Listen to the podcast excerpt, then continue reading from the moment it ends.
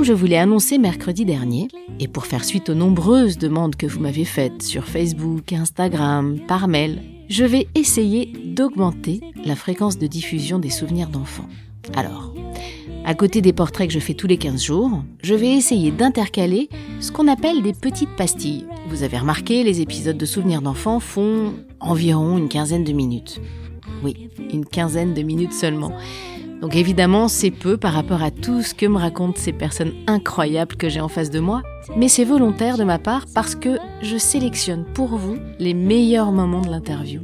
Les moments où je me dis que vous allez apprendre des choses étonnantes, des choses qui vous feront sourire, qui vous toucheront, les moments où il y a le plus d'émotions, les moments qui sont les plus incroyables, les moments où je ressens le plus les petites étoiles dans les yeux des gens qui sont en face de moi. Bref, je fais mon petit marché de souvenirs et je les monte moment après moment, les uns à côté des autres, en faisant en sorte qu'ils s'enchaînent parfaitement. Voilà donc pourquoi je limite volontairement le temps de chaque épisode. Mais parfois, souvent même, il y a des petits moments que j'adore et que je ne diffuse pas parce que c'est trop long, parce que ça casse le rythme, etc. Alors ces petits moments-là, justement, j'ai décidé de vous les offrir en cadeau bonus. C'est ce que j'appelle les petites pastilles. C'est-à-dire que je les diffuserai les mercredis où je ne diffuse pas de portrait complet ça sera un souvenir, une petite anecdote. Alors comme d'habitude, n'hésitez pas à me dire ce que vous en pensez, si vous aimez, si vous aimez moins, et même les questions que vous aimeriez que je pose. Bref, voici donc aujourd'hui la première de ces petites pastilles avec la bêtise de Jean-Pierre. Jean-Pierre, vous vous souvenez, je vous l'ai présenté la semaine dernière. Il a 86 ans, il a passé son enfance à Vallière dans la Creuse et ses parents étaient pharmaciens. Il tenait la pharmacie du village. Et avoir des parents pharmaciens, ça peut donner des idées. Les pharmaciens à cette époque-là euh, faisaient beaucoup de préparation. Vous savez ça. Et notamment les cachets calmines. C'était un cachet en pâte d'hostie, là, comme ça.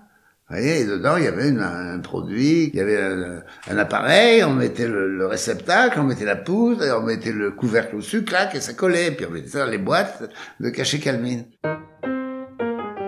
Et nous, grâce à la complicité de la petite jeune fille qui travaillait pour mon père, là, mais elle était employée, elle, hein, elle, prenait des risques, mais bon, c'était une copine.